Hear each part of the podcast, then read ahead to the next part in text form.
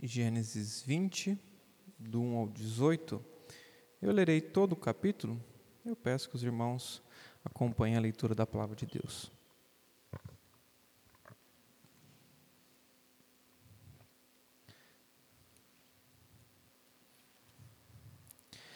Partindo Abraão dali para a terra do Neguebe, habitou entre Cádiz e Sur e morou em Gerar. Disse Abraão de Sara, sua mulher: Ela é minha irmã. Assim, pois, Abimeleque, rei, rei de Gerar, mandou buscá-la.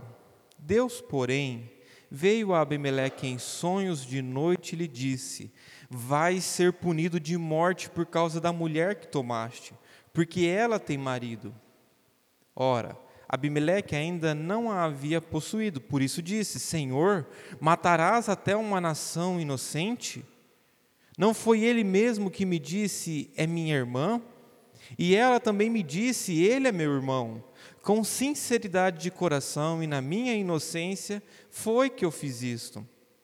Respondeu-lhe Deus em sonho: Bem sei que com sinceridade de coração fizeste isso. Daí o ter impedido eu de pecares contra mim e não te permiti que a tocasses. Agora, pois, restitui a mulher ao seu marido, pois ela, ele é profeta e intercederá por ti e viverás. Se, porém, não lhe restituíres, sabe que certamente morrerás tu e tudo o que é teu. Levantou-se Abimeleque de madrugada e chamou todos os seus servos e lhes contou todas essas coisas, e os homens ficaram muito atemorizados. Então chamou Abimeleque a Abraão e lhe disse: Que é isso que nos fizeste? Em que pequei eu contra ti, para trazeres tamanho pecado sobre mim e sobre o meu reino? Tu me fizeste o que se não se deve fazer. Disse mais Abimeleque a Abraão: que estavas pensando para fazeres tal coisa? Respondeu Abraão: Eu dizia comigo mesmo: Certamente não há temor de Deus neste lugar, e eles me matarão por causa de minha mulher. Por outro lado, ela de fato é também minha irmã, filha de meu pai, e não de minha mãe, e veio a ser minha mulher. Quando Deus me fez andar errante da casa de meu pai, eu disse a ela: Este favor me farás em todo lugar em que entrarmos, dirás a meu respeito: Ele é meu irmão. Então Abimeleque tomou ovelhas e bois, e servos e servas, e os deu a Abraão, e lhe restituiu a Sara, sua mulher. Disse Abimeleque: A minha terra está diante de ti, habita onde melhor te parecer. E a Sara disse: Dei mil ciclos de prata a teu irmão, será isto compensação por tudo quanto se deu contigo, e perante todos estás justificada. E orando a Abraão, sarou Deus a Abimeleque, sua mulher, e as suas servas, de sorte que elas pudessem ter filhos, porque o Senhor havia tornado estéreis todas as mulheres da casa de Abimeleque, por causa de Sara, mulher de Abraão. Oremos. Deus, nós te louvamos, ó Pai. Nós continuamos, ó Deus, vendo a história de Abraão, este servo do Senhor, ó Pai, que viveu milhares de anos antes de nós. Mas nós estamos aqui, Deus, para aprender o que, que o Senhor fez na vida dele e o que o Senhor tem para fazer em nossas vidas hoje, Pai. Pois a tua obra nos teus santos é semelhante. O Senhor tem um propósito, ó Pai, de nos santificar de nos tornar mais parecidos com Cristo e que nesta noite a tua palavra encontre este propósito. Transforme-nos, ó Senhor, nos abençoe e ajude a tua igreja a aprender com Abraão e que a tua palavra nos ensine, ó Pai, e que vejamos nessa história mais do Senhor e mais do que nós precisamos aprender, ó Pai. Nos abençoe. Oramos em nome de Jesus. Amém. Irmãos, Abraão, de novo. A história de Abraão está quase chegando ao fim. Né, esse Toledote, que a gente fala que são as grandes divisões dos do livro de Gênesis, Abraão começou lá no capítulo 12. Ele tem mais algumas histórias aqui, mas já está chegando ao fim a respeito do patriarca da fé. E Abraão, nós vimos, ele teve seus momentos gloriosos, como a atitude de sair da sua terra no capítulo 12, com fé, confiando no Senhor, de que Deus é, tinha uma promessa para ele, de que ele seria bênção para todas as nações e que Deus daria a ele uma descendência numerosa como as estrelas dos céus. Mas esse mesmo Abraão já teve seus pecados, seus momentos de desobediência, de demonstrar uma rebeldia contra o Senhor, quando ele faz um episódio semelhante com Sara lá no Egito, com o faraó. Isso já aconteceu. Aqui nós estamos tendo, parece um déjà vu. Será que Deus está repetindo a mesma história? O mesmo erro, o mesmo Abraão, que em um momento está lá salvando a Ló, seu sobrinho, num ato heróico, conquistando, destruindo aqueles reinos para salvar o seu sobrinho e aqueles que estavam com ele. Um, um Abraão que está disposto a largar tudo, a fazer uma aliança com Deus, mas agora, de novo. Parece que a gente se vê nessa história. Quem nunca passou por uma situação e você se vê e fala, de novo? A gente consegue ver isso na vida dos irmãos. Mas sabia que essa é a nossa história também? E assim Deus está aqui neste capítulo, esse tem um papel importante, o capítulo 20, meus irmãos, para o que Deus está preparando para fazer na vida de Abraão. O capítulo 21, os irmãos já sabem o que acontece no capítulo 21, se vocês já leram é, Gênesis, Abraão vai passar pelo mais terrível e doloroso teste que alguém, é, que ele poderia passar. Semana que vem, aguardem. Se você já viu a pregação lá de Dourados, vai ter bis, né, com outras aplicações. Mas aqui Deus está provando esse Abraão que está caindo nos mesmos erros e mostrando que, que quem é aquele que sustenta, em quem Abraão deve confiar para levar a sua vida. Por isso que o tema de hoje é confie, Deus está trabalhando em você. Sabia? Essa é uma verdade que nós devemos lembrar. Confie, Deus está trabalhando em você. Deus está trabalhando em nós. E este texto vai mostrar justamente isso. E nos versículos 1 a 8 da narrativa que nós lemos da vida de Abraão, nós vemos um Abraão incrédulo, um Abraão apegado a velhos hábitos. Um Abraão que está disposto a mentir, a enganar, para manter-se seguro. E o texto inicia mostrando a peregrinação de Abraão. O texto mostra que Abraão partiu dali. Ele ficou cerca de 20 anos ali, em Manre, naquelas planícies onde ele levantou altares a Deus, mas agora parte. E nós não sabemos por que, que Abraão decidiu novamente peregrinar, sair. Ele está, o fato é que ele está indo aqui em direção mais próximo à terra prometida, às regiões ali do Negueb, saindo do Negueb e indo para cá de Sur, morando então em Gerar. A ideia é que ele está indo mais próximo à terra prometida. Tem alguns comentaristas judeus que falam que Abraão ficou tão chocado com o que as filhas de Ló fizeram no capítulo 19, que Abraão sai dali, daquela região que era próximo aonde Abraão habitava, e ele parte. Não sabemos o motivo, o fato é que Abraão partiu dali e foi morar em outras regiões. E sempre que Abraão está peregrinando, isso faz parte até da nossa vida, sempre que estamos peregrinando, é, no sentido de tendo novos rumos, novos caminhos, as tentações surgem. Pode ver, nos momentos que você foge da sua rotina, que você foge daquilo que é comum na sua vida, que você está é, acostumado, as tentações surgem, velhas tentações podem voltar, porque é justamente nessas é, mudanças, nessas é, peregrinações da nossa vida, que velhos padrões podem voltar. E aqui, o que, que o texto começa que chama a nossa atenção? O que, que o texto diz? Disse Abraão de Sara. Então, Abraão já está num contexto em que ele vai dizer algo a respeito de sua esposa, que vai desenrolar toda a trama do capítulo. O que, que ele diz? Ela é minha irmã. Não, pessoal, fiquem tranquilos. Ela é minha irmã. E vejam que lá no versículo 13, Abraão vai mostrar que esse era um padrão repetitivo na vida dele. Quando Deus me fez, me fez andar errante da, da casa de meu pai, eu disse a ela, era um combinado de Abraão com Sara: Este favor me farás, em todo lugar em que entrarmos, dirás a meu respeito, ele é meu irmão. Então Abraão e Sara tinham um acordo.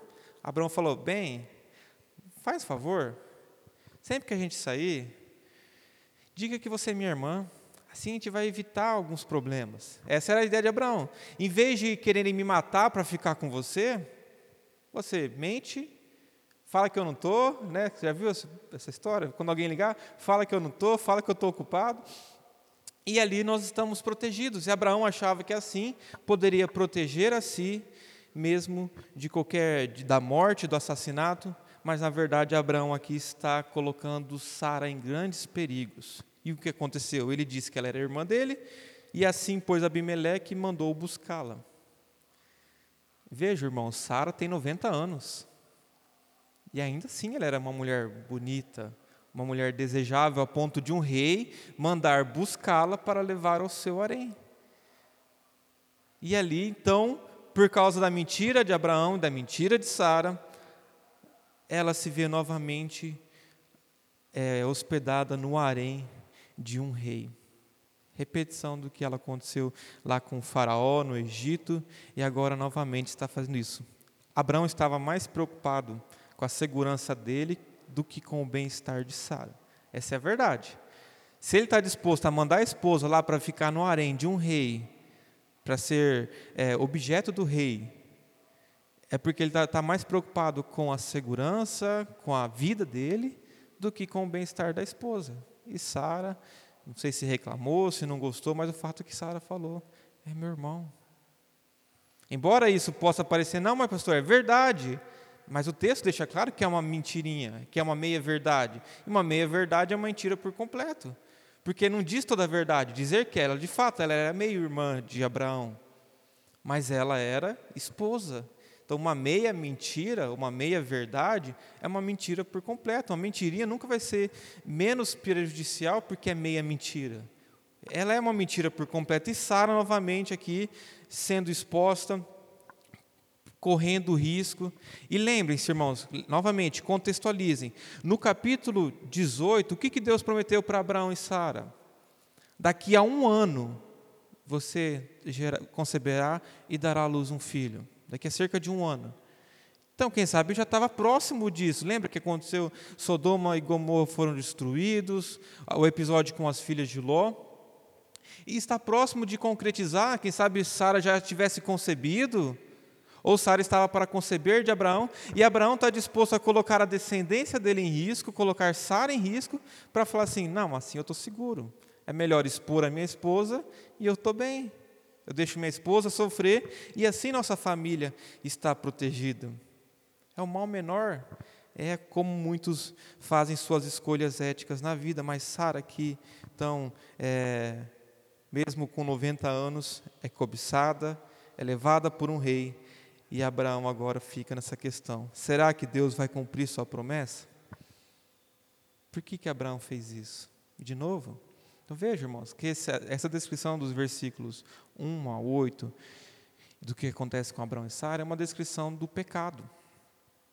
De como o pecado, ele parece que nós vencemos alguns pecados, mas se nós não vigiarmos, se nós não orarmos e mantermos a nossa fé em Deus, velhos padrões podem voltar. E Abraão aqui está mostrando que não importa quantas demonstrações de fé e de confiança ele tenha demonstrado, em um momento ou outro, pelo vacilo dele, pelo pecado dele, um pecadinho, uma mentirinha, ele chamou a outro pecado que foi expor a sua esposa, e ali novamente Abraão está confiando em si e não em Deus. Ciclo reiniciado. E esse é o modo habitual nosso, irmãos, de nós mantermos pecados. Quem sabe eles já fizeram isso em outras vezes. Sempre que viajava, sempre que eles estavam ali naquelas circunstâncias, se aparecer, a gente mente. E aí ora, Deus, não deixa eu mentir. Mas aí a prova vem e eles cedem. A obediência, meus irmãos, parece difícil demais. Parece ter um custo elevado demais para nós. E a Bíblia deixa claro aqui que até mesmo os grandes heróis da fé, os grandes homens da Bíblia, como Abraão é, e chamado pai da fé, ainda assim esses homens são, têm os seus pés de barro. São pecadores, imperfeitos, falhos, e o que, que Deus quer exaltar, demonstrando e fazendo questão de narrar não apenas um erro de Abraão, mas dois, quando é, dorme com sua escrava, quando Abraão entrega sua mulher lá atrás a Faraó, por que, que Deus faz questão de mostrar os defeitos e os pecados daqueles que são chamados heróis da fé, para que nós entendamos que não depende de nós, não é porque nós nos esforçamos, não é porque nós somos bons, mas é porque a graça de Deus opera em nós. E Deus vai mostrar nesse capítulo o que, que Ele faz com pessoas pecadoras, como Deus age nessas pessoas que têm um padrão como Abraão e como Ele as transforma para então demonstrarem novamente atos de fé. E ali Sara é levada e Deus então aparece a Abimeleque. Veja nos versículos 3 a 7 a intervenção de Deus se dependesse de Abraão, se dependesse de Sara, o que aconteceria com a promessa da descendência? Acabaria ali. A Sara ia ficar no harém, ia ser tomada por Faraó, e a promessa de Deus extinta. Mas Deus intervém soberana e graciosamente e age. E aqui os versículos 3 a 7, observe o que, que nós lemos, que Deus vai se revelar a Abimeleque em sonhos. Então, apesar dos pecados de Abraão, Deus não está ausente, ele intervém e mostra a Abimeleque, Abimeleque, Abraão está mentindo, Abraão está errado, mas eu estou de olho.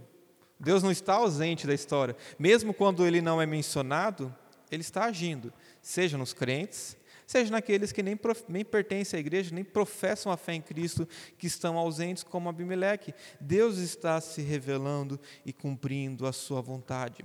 E aqui, um parênteses, irmãos, veja que o livro de Gênesis ele estabelece um padrão de revelação de Deus. Deus começa no livro de Gênesis se revelando por meio de teofanias, aquelas aparições de Deus a Adão, a Abraão, a Noé, depois ele começa a se revelar em sonhos e visões. Né? Você vê um Deus que, que dá sonhos a Abimeleque, aparece em sonho a Abraão.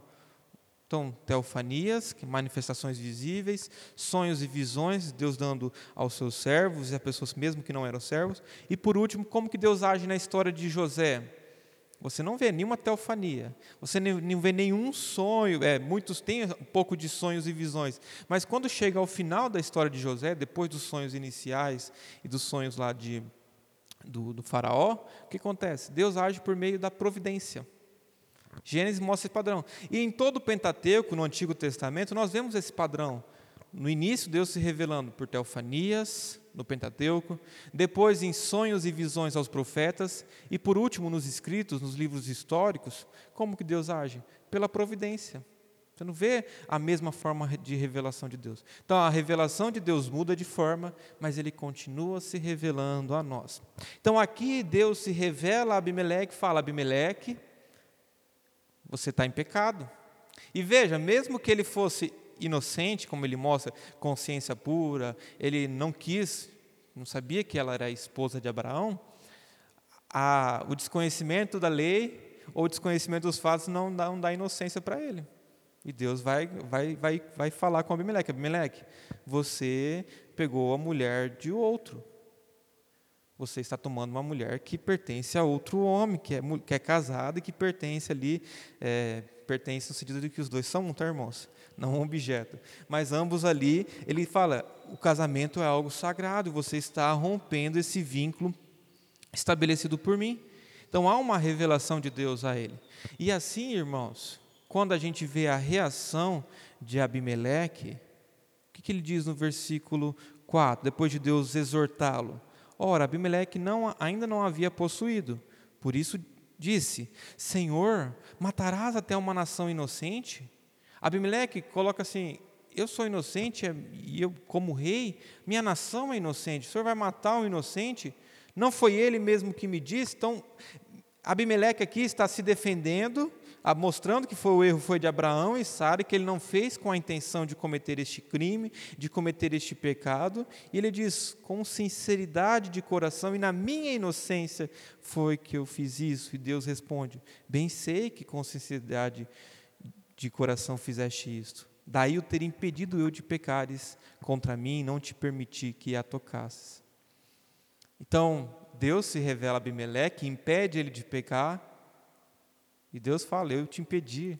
Veja a providência de Deus aqui, impedindo até mesmo de servos de Deus que, eles caiam em pecados maiores, consequências do pecado dele.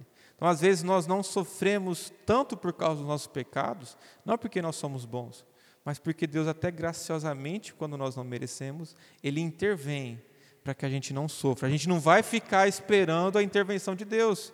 Como Paulo fala, que diremos, pois, permaneceremos no pecado para que seja a graça mais abundante? De modo nenhum. Como permaneceremos no pecado, nós os que para ele morremos? Nós não vamos permanecer. A graça não é desculpa para pecar, mas ainda assim, na nossa estupidez, na nossa ignorância, Deus intervém, Deus salva a Sara aqui de ter ali a promessa de Deus desmancelada aqui, destruída pelo pecado deles. E o que, que Deus ordena a Abimeleque? Restitui a mulher ao seu marido, pois ele é profeta, intercederá por ti e viverás. Se, porém, não lhe restituires, sabe que certamente morrerás, tu e tudo que é teu. Devolve ou você vai morrer. Deus não está brincando aqui, irmãos, ele tem uma promessa em jogo. É a descendência, a igreja que, que vem de Abraão. É o Messias que irá nascer dele. Então Deus não deixa a escolha de Abimeleque. Ele de, deixou demonstrar a nossa responsabilidade por meio do erro de Abraão, mas diz: se você não agir, eu vou intervir. Eu vou, vou matar você e vou matar todos os seus. Porque aí você não vai ser inocente. Aí você vai ser culpado se você manter no seu erro. E ali Deus se revela Abimeleque, intervém. E o próprio Abimeleque, veja como é interessante, irmãos. Abimeleque não faz parte da aliança, ele não era um eleito, não fazia parte da revelação especial de Deus, da promessa que viria por meio de um descendente, mas ainda assim ele tinha conhecimento do que é certo e errado. E assim nós vemos no mundo hoje. O mundo só não está pior porque ainda a revelação especial que vem por meio da igreja, nós vemos ela sendo é, demonstrada em leis, é por causa da graça de Deus, que não permite que nós sejamos piores do que nós somos, que o mundo não seja pior. Porque o, o pecado do mundo não está em seu potencial máximo. Deus refreia o mal. As leis, valores, né, dizer que matar é errado, que adultério é errado. Por quê? Porque há uma lei de Deus, porque para o mundo, naturalmente, tudo é permitido. Mas pela lei de Deus, que interfere nas, nos, nos padrões da sociedade, a lei de Deus é aplicada e, de certo modo, restringe o mal, de modo que Abimeleque fala: Eu sei que é errado. Na nossa cultura também é errado é, o adultério, tomar mulher de outro. Então, por isso que ele, ele fica chocado quando descobre que Sara é mulher de Abraão ali, e ele não quis fazer isso. Consciência pura. Então, Deus ali se revelando e mostrando é, quem ele era. E o que, que Deus promete? Que Abraão intercederá por ele se restituir a esposa e ali eles serão curados. Então, veja a reação do versículo 8 de Abimeleque e seus oficiais. Levantou-se Abimeleque de madrugada e chamou todos os seus servos e lhes contou todas essas coisas e os homens ficaram atemorizados. Então vejam, há um temor de Deus nas pessoas. Muitos já perderam isso, é claro. A gente vê pelo tipo de vida, pelas igrejas, é, igrejas LGBTs e, e coisas que têm chegado mais próximo da nossa região, que as pessoas perderam o temor de Deus. Mas ainda assim, mesmo naqueles que não são cristãos, que professam a fé bíblica, ainda há um temor. E aqui Abimeleque, mesmo não pertencendo à aliança, ele tem um temor de Deus, mas é aquele temor dos demônios. Lembra os demônios que Tiago fala? Que até eles creem em Deus e tremem diante dele. É um temor do juízo, não é um temor salvífico que Abraão tem por Deus, mas ainda assim eles se assustam com aquilo que está acontecendo. O próprio Deus se revela a Abimeleque e diz: Você vai morrer se você não cumprir a minha vontade. E o texto continua então mostrando é, os efeitos do que Abraão e Sara fizeram na vida dos seus próximos, do seu próximo. O versículo 9 diz: Então chamou Abimeleque a Abraão e lhe disse: Que é isso que nos fizeste? Em que pequei eu contra ti para trazer esse tamanho pecado sobre mim e sobre o meu reino? Tu me fizeste o que não se deve fazer. Imagine, irmãos, você ser chamado por outra pessoa que não é cristã, um ateu, por exemplo, e ser exortado por ele. É uma vergonha para nós, como igreja. Ter alguém que não conhece a palavra, não foi é, vivificado pelo Espírito Santo, às vezes tendo um padrão de vida mais justo, um padrão de vida mais exemplar, e nos exortando. E Abimeleque aqui está falando assim: Abraão, o que, que é isso? Mesmo não crendo em Deus, Abraão, o que, que você fez, Abraão? Isso é para envergonhar qualquer pessoa, irmãos. Se a gente. É sempre chato ser exortado. Quem gosta de ser exortado? Ninguém gosta. É constrangedor ser exortado por qualquer irmão. Mas imagina alguém que você mal conhece, o rei, chegando e falando assim: ó, Abraão, o que, que você fez, Abraão? E Abraão ali fica sem chão. Então, Abimeleque está exortando Abraão: o que, que você fez conosco, Abraão? E o versículo 10 mostra.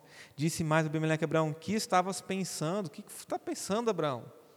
Respondeu Abraão, Abraão vai dar a resposta. Eu dizia comigo mesmo: certamente não há temor de Deus neste lugar, e eles me matarão por causa de minha mulher. Abraão pensa o pior deles. Abraão diz: Não, nessa cidade aqui não há temor de Deus. E a palavra temor aqui é diferente da, da, da que está lá em cima. É o temor mais naquele sentido assim, um temor de Deus, temor do Senhor, que Provérbios fala. E Abraão diz: não há temor nessa cidade. E Abraão estava certo na sua premissa. Não havia temor de Deus, não havia uma reverência a Deus. Mas ele errou na solução. Se não há temor de Deus, ah, então eu posso mentir, eu demonstrar não temor a Deus e fazer de tudo para salvar a minha vida? Então Abraão também não demonstra temor de Deus. E Abraão estava certo, poderiam até mesmo matá-lo por causa da mulher. Então ele faz uma avaliação correta, como nós fazemos. O mundo jaz no maligno, o mundo só busca os seus interesses. Mas quando nós, tendo essa premissa e, de, e, tomamos uma segunda premissa, uma conclusão, então nós vamos fazer o que for necessário para sobreviver, vamos abrir mão da, da, palavra de Deus, vamos abrir mão de um culto é, estabelecido pela Bíblia para agradar as pessoas, para atraí-las. Veja que ter uma premissa correta não nos ajuda necessariamente a ter a, a decisão tomar a decisão é, justa e verdadeira. E aqui Abraão é, falha em confiar em Deus. De certo modo, Abimeleque está demonstrando mais temor de Deus do que Abraão. Abimeleque fica atemorizado ali, fica com medo, mas demonstra mais temor que o próprio Abraão. Então, que ironia, às vezes nós vemos comportamentos de pessoas que não são cristãs, que não pertencem à igreja, mais tementes a Deus do que nós mesmos. Isso era para envergonhar a igreja, e ali Deus exorta e está trabalhando para que Abraão não continue assim. E, novamente, vejam, mais uma virtude de Abimeleque. Abimeleque está mais preocupado com Sara do que o próprio Abraão. Porque Abimeleque vai imediatamente restituir Sara, é, dar-lhe uma soma grande em prata, para falar assim: ó, ela não foi violada, a honra dela está intacta. Toma, vai, vai de volta para o seu marido. Então Abimeleque aqui está extremamente preocupado com o que aconteceu com Sara e mais preocupado do que o próprio Abraão. Então vejam que se nós olhássemos pelas virtudes, pelas atitudes, Abimeleque seria muito mais apto a nós falar assim: ó, esse aí sim dá um bom crente, esse aí sim dá um bom cristão, olha que exemplo, olha que vida. Mas não é assim que Deus trabalha. Deus escolhe aqueles que são caco, aqueles que não são nada, para torná-los e fazer e mostrar que a glória vem de Deus. E aqui Abraão vai dar as desculpas, dizendo: Ah, mas ela é, é minha irmã. E a gente fez um combinado. E é interessante que no versículo 13, quando Abraão fala assim: Este favor me farás, é como se ele dissesse assim: Sara, se tu me amas, você vai aceitar. E vejo que muitos pedidos é, pecaminosos, muitos pedidos para pecar, começam assim: amor, se você me ama, vamos fazer isso? Querida, se você me ama, se você é meu amigo, você vai fazer isso. Se você é meu companheiro, se você está comigo, você vai fazer o que eu quero. E a gente acha que esse é o padrão de Deus, mas aqui Abraão, ao propor isso para Sara, ele põe em risco toda a descendência e está demonstrando que ele confia mais em si mesmo do que em bem. Mas vejam, que aqui Abraão, que foi chamado para ser bênção, o que, que ele foi na vida de Abimeleque? Maldição. Abraão está aqui trazendo maldição Tanto que eles estão correndo risco de vida, se Abimeleque ficar com a esposa, se ele tivesse possuído ela, como também esterilidade que veio sobre toda a casa de Abimeleque. Então, em vez de abençoar e ser alguém que vai abençoar o outro, ele está, na verdade, por meio de suas ações e decisões, trazendo influência para o mal. E é assim na nossa vida, irmãos. Ou você influencia para o bem ou para o mal. Na igreja, na família e lá no mundo. Pensa que a sua omissão em defender a verdade, em defender o certo, contribui para o bem? De modo nenhum. Toda omissão, na verdade, nós não estamos agindo como sal, nós não estamos agindo como luz do mundo. E isso o mal propaga, porque onde não há luz, há trevas. Mas aonde há luz, se nós somos a luz do mundo, a palavra de Deus vem, vem para nos iluminar, ali então as trevas se dissipam. Então, ou nós influenciamos para o bem, com o nosso falar, com o nosso agir, com nossas decisões, ou influenciamos para o mal. E aqui Abraão está preferindo a sua segurança do que a obediência. E aqui nós vemos que esse era um ídolo de Abraão. A gente fala bastante de ídolos do coração, e Abraão demonstra que o seu ídolo é a segurança, estar seguro. Abraão, é, uma das coisas que Abraão primava na vida é o conforto, a sua segurança. Que ele está disposto a mandar Sara correr perigo, está disposto a ter fazer jeitinhos, mentiras, mas para ele se sentir seguro. Mesmo que ele não estivesse seguro aqui, ele está se sentindo seguro. E os nossos ídolos têm esse poder de nós, de nos convencer e de, de, de, de nos fazer tomar decisões que nós falamos assim, ó, como que Abraão fez isso? Ídolos, irmãos. O seu ídolo pode não ser a segurança, pode ser é, o conforto. Você gosta de estar confortável, seu ídolo pode ser você mesmo, de modo que você não, não gosta de ser confrontado, ninguém pode falar nada contra você. A ansiedade. Veja, irmãos, a gente fala de padrões que, que chamam a pecados. É, o meu, eu não, eu não gosto de falar pecado meu, né? Os irmãos, os irmãos não achar que eu tenho pecado, né? Mas pega um exemplo bem claro. Quem sabe é meio compartilhado isso por várias pessoas. Ansiedade. Você fica ansioso no que, que você desconta? Comida, Netflix, na, no isolamento, você fica ansioso se, ou, ou, triste, você se isola, você ataca a comida, você maratona uma série, ou você se irrita com as pessoas porque você foi confrontado. Veja que a, as nossas explosões de ira e tudo aquilo que a gente faz que é contra a palavra de Deus, na verdade só expõe aquilo que é o nosso ídolo. Se eu me irrito com o meu filho, que é, tomou um pouquinho do meu tempo ali por uma coisa que ele fez, meu ídolo está sendo revelado, que eu me preocupo mais comigo do que com o bem do meu filho, com a minha esposa, ou com a igreja. Vejo que os, o que acontece conosco revela bem aquilo que acontece em nosso coração, e é bom isso. É bom quando a gente explode de ira, quando a gente vê a ansiedade, você chega no final, o que, que eu fiz isso? Porque ali você tem que avaliar por que, que eu cheguei a isso. E Abraão aqui, ele aparentemente só entregou sua esposa e tal, mas o que, que tinha por trás disso? A sua incredulidade, a sua desconfiança de que Deus ia fazer aquilo.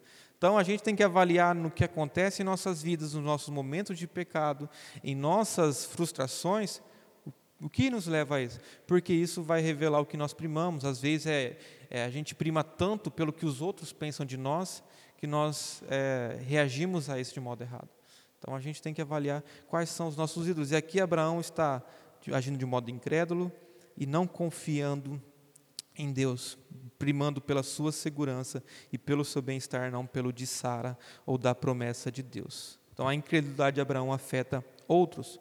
Mas Abimeleque aqui rapidamente nos versículos 14 a 18 vai compensar o que ele, o que ele fez, mesmo na sinceridade, mesmo no erro, porque ele errou mesmo sem saber, ele vai compensar ali e restaurar tudo aquilo que ele havia feito. Então vejam, que mesmo sem saber que algo era pecado, quando ele descobre, a ideia dele é o quê? Eu tenho que restaurar. Esse é o verdadeiro arrependimento, a verdadeira vida de alguém que entende o seu erro. É entender que estou errado e restaurar e fazer. Irmãos, Às vezes a gente coloca um grande abismo entre obediência e fé. A gente fala, ah, obediência e fé são tão distantes, mas na verdade obediência e fé andam juntos, são dois lados da mesma moeda. O que, que Jesus fala dos seus discípulos? Meus discípulos ouvem a minha voz e me seguem. Então, ouvir a voz de Deus é um ato de fé, é o confiar. Mas obedecer é a demonstração que eu tive fé. Porque se eu não tenho fé, eu não vou obedecer. E se eu não obedeço, é porque eu não tenho fé. Então, obediência e fé caminham juntos. Não tem como a gente falar assim, ah, mas eu tenho fé, mas eu não estou disposto a abrir mão. Se eu não estou obedecendo, se eu não estou vivendo uma vida para Deus, é que está faltando fé. E Abraão demonstra, faltava fé a ele. Por mais que ele demonstrou aqueles atos de fé no passado, faltava ainda uma confiança, uma entrega total a Deus. E Deus está, neste momento, por meio dessa situação constrangedora, mostrando: Abraão, tem um ídolo no seu coração que você não entregou. Tem uma área na sua vida que você não entregou para mim ainda. E aqui Deus expondo o erro dele, até usando outras pessoas para Abraão ficar constrangido, vai tratar Abraão para que Abraão esteja preparado para o que virá a seguir, o que Abraão irá de enfrentar mais à frente no capítulo 21. E aqui, Abraão vai orar, interceder, e o que, acontece? Deus não vai matar Abimeleque, e o que, que o texto ainda fala? No versículo 17: Orando Abraão, sarou Deus Abimeleque, sua mulher, suas servas, de sorte que elas pudessem ter filhos, porque o Senhor havia tornado estéreis todas as mulheres da casa de Abimeleque por causa de Sara, mulher de Abraão. Então Deus deu àquelas mulheres o que não tinha dado a Abraão ainda. E Abraão ora para que elas pudessem ter filhos. Veja, irmãos, como que Deus está tratando Abraão, falando: Abraão, agora você vai orar para que os outros tenham filho, mas o seu filho ainda não está aqui. Seu filho vai chegar, mas você vai orar para que elas tenham filho, para que elas voltem a conceber, porque uma das consequências do erro ali foi a esterilidade. E Deus e Abraão ali se vê na situação de ser um instrumento de bênção, um instrumento de orar por aqueles e ali, enquanto ele se preocupava com os outros, orava pelo bem-estar daquelas pessoas, Deus vai restaurando a sua própria sorte e vai abençoando Abraão. E aqui a situação encerra. Então, o que, que Deus está nos ensinando e quer nos ensinar nesse capítulo 20? Primeiro, mostrar quem Abraão é. Abraão deveria conhecer melhor a si mesmo. Você conhece bem a si mesmo? Será que você sabe realmente os, é, o seu pecado e quão, quão perverso é o nosso coração? Às vezes essas as circunstâncias difíceis, a saída de rotina, circunstâncias que fogem ao seu controle são justamente para mostrar qual é o seu ídolo, qual é o meu ídolo. Quando eu me irrito, quando eu tenho meus ataques de ansiedade, é justamente para ver aonde está o meu ídolo. E Deus está mostrando a Abraão, Abraão, a minha aliança com você não depende da sua obediência. Não depende do que você faz, porque Abraão se mostrou aqui um péssimo parceiro de aliança. E a aliança de Deus com Abraão não, descendia, não, de, não dependia dele. Então Abraão aqui é chamado ao quê? A confiar em Deus para manter-se seguro. Não era pecando que ele se manteria seguro, mas era confiando e crendo em Deus. Se ele simplesmente dissesse, Sara, a gente está junto, por onde a gente passar, vamos dizer a verdade. Se Deus quiser nos proteger, Ele vai, se não, Deus é Deus.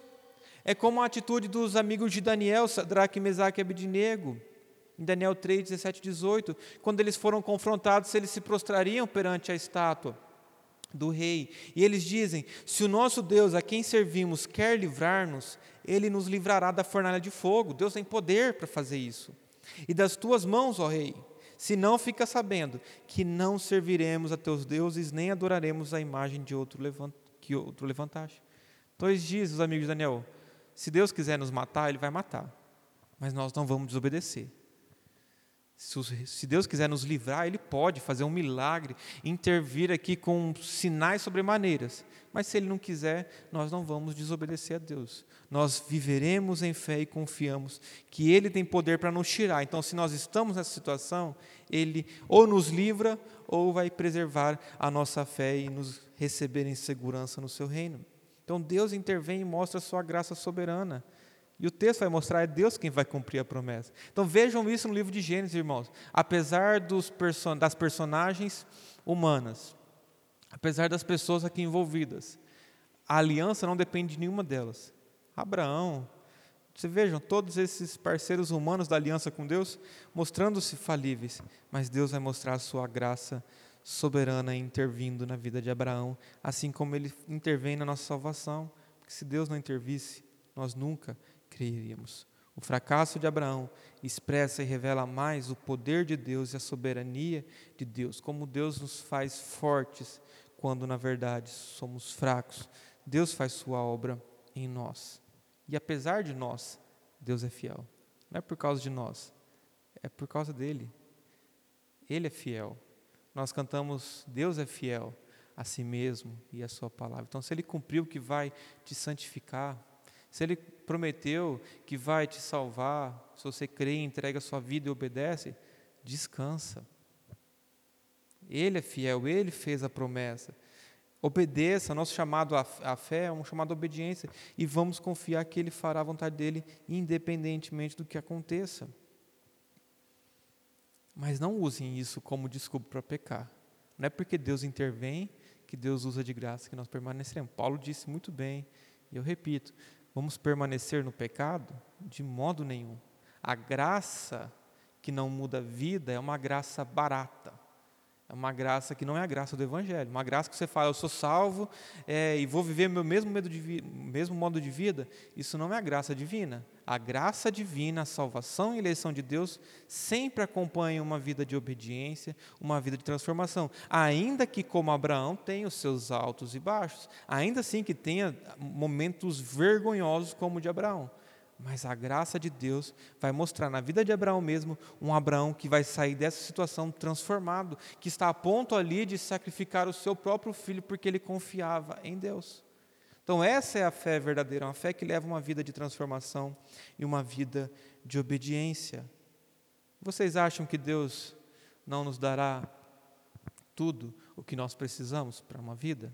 Aquele que não poupou o seu próprio filho, não nos dará graciosamente com ele todas as coisas? O Evangelho é a resposta para tudo o que nós precisamos. O Evangelho é o que nós temos de mais valoroso e que nós podemos confiar. Deus nos chamou para confiar nele.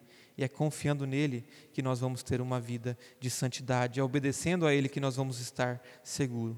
Confie. Deus está trabalhando em você. E mesmo Abraão tão pecaminoso aqui, que está passando vergonha pelo erro dele, Deus ainda vai transformá-lo e usá-lo do modo como ele quer e aonde ele quer. Amém?